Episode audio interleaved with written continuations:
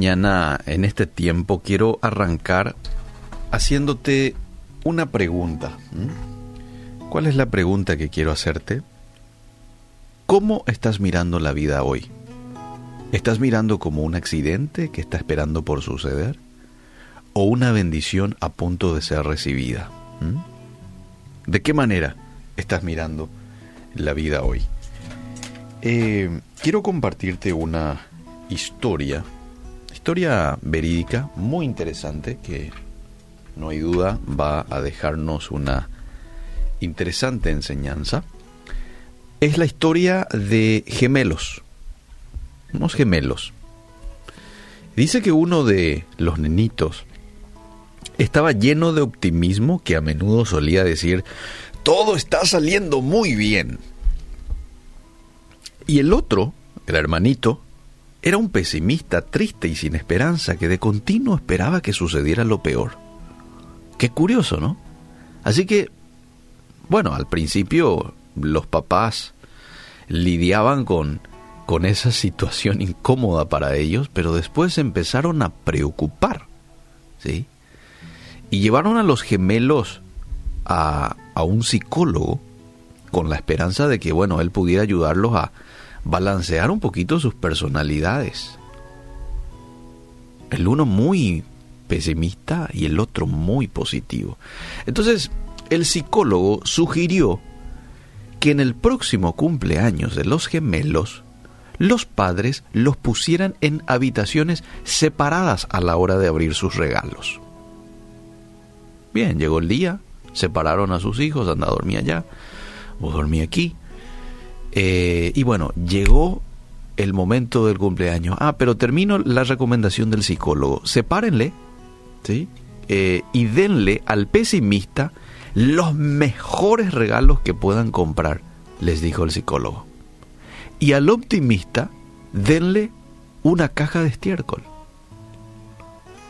Pobrecito el optimista, ¿verdad? Pero bueno, esa fue la recomendación del psicólogo, así que llegó el día y los padres separaron a ambos de habitación e hicieron el mejor regalo para el negativo, ¿no? Y la caja de estiércol para el optimista. Cuando miraron a hurtadillas, porque ¿qué hicieron los padres? Le entregaron su regalo a los, a los chicos, ¿verdad? Y ellos estaban pendientes a la reacción de ellos. Entonces cuando miraron a hurtadillas al gemelo pesimista, con el mejor regalo que los padres pudieron comprarle, le escucharon y otra vez quejarse. ¿Qué dijo? No me gusta el color de este juguete. Apuesto que este juego se va a romper. No me gusta jugar a este juego. Conozco a alguien que tiene uno mejor que este. Pero enseguida se fueron a escuchar la reacción del niño optimista. Apuntadilla en el pasillo, los padres miraron y vieron a su hijo optimista que con alegría tiraba el estiércol al aire. Se estaba riendo el nenito ¿eh? y decía, no puedes engañarme, donde hay tanto estiércol, tiene que haber un caballo. Bueno, esto me lleva a hacerte la pregunta inicial. ¿Cómo estás mirando la vida hoy? ¿Estás mirando como un accidente que está esperando por suceder? ¿O una bendición a punto de ser recibida como este niño optimista? Donde hay tanto estiércol, tiene que haber un caballo. Hoy podríamos decir nosotros, donde hay tanta prueba, tiene que haber una bendición mayor. Donde hay tanta, no sé, necesidad, tiene que haber una suplencia por parte de Dios. Tiene que haber una oración respondida. La gente más feliz no necesariamente tiene lo mejor de todo. No, ellos hacen lo mejor de las cosas. Y aquí alguien que siempre me ha llamado la atención de la buena reacción que ha tenido en medio de las adversidades que le ha tocado vivir es el apóstol Pablo. El apóstol Pablo, cuando escribe la carta de Filipenses, él estaba en la cárcel. Él estaba probablemente encadenado, un soldado romano cerquita nomás de él ahí, en su prisión. Estaba incómodo, estaba expectante, no sabía lo que podía deparar su futuro inmediato. Pero ¿sabes qué él escribe en Filipenses 4:4? Alégrense siempre en el Señor. Insisto, alégrense. Aquel texto que todos conocemos, Filipenses 4:13, que lo solemos decir cuando estamos así desanimados, ¿verdad? Todo lo puedo en Cristo que me fortalece. Y enviamos como mensaje hacia alguien cuando queremos animar. Bueno, eso lo dijo el apóstol Pablo en un contexto de sufrimiento, en un contexto en donde las cosas no estaban saliendo como quizás él lo había planeado desde un inicio, predicar la palabra de Dios y cumplir con el trabajo que Dios lo había encomendado. No, ahora estaba en la cárcel. Y él dice, todo lo puedo en Cristo que me fortalece.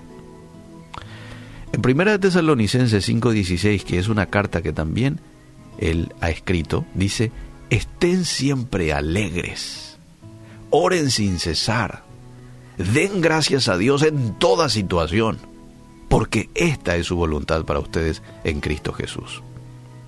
¿Y cuánta autoridad tenés, apóstol Pablo, para decirme, estén siempre alegres? Porque Él lo hizo. Él lo hizo, no lo vemos al apóstol Pablo quejarse. ¿Por qué Dios me ocurre esto? ¿Por qué las cosas no están saliendo así, asá? No. Él llenaba y, y, sus cartas están llenas de ánimo, llenas de alegría, de gozo. Sin duda alguna, el gozo del apóstol Pablo estaba arraigado en Dios. Dios era su gozo. Y fíjate vos que aquí el pasaje nos muestra, y con esto termino, el pasaje nos muestra cuál es el secreto de que Él pueda decir estén siempre alegres en medio de todo lo que le ha pasado, le ha acontecido a Él. Ahí lo dice, estén siempre alegres, coma, oren sin cesar. Él era un hombre que oraba sin cesar. Él era un hombre que estaba arraigado eh, con una comunión profunda y continua con Dios. Y eso hacía porque, porque eso es lo que ocurre. Cuando nosotros oramos en todo tiempo, es como que Dios nos blinda, nos, eh, eh, nos envía una coraza, de manera que las acechanzas del enemigo, llámese desánimo, llámese preocupación, llámese tentación, no nos llegue, no te llegue a vos. Y vos estás protegido. Y es cuando podés gozarte en medio de la tormenta. Es cuando podés disfrutar de paz en medio de la tormenta. Por eso, estemos arraigados hoy a Dios en una oración sin cesar, en todo tiempo, hacerle a Dios parte de tu vida, en el auto, en la oficina, este, en donde quiera estés, y Él te va a dar la capacidad de disfrutar de su paz y de su gozo en medio de cualquier situación adversa.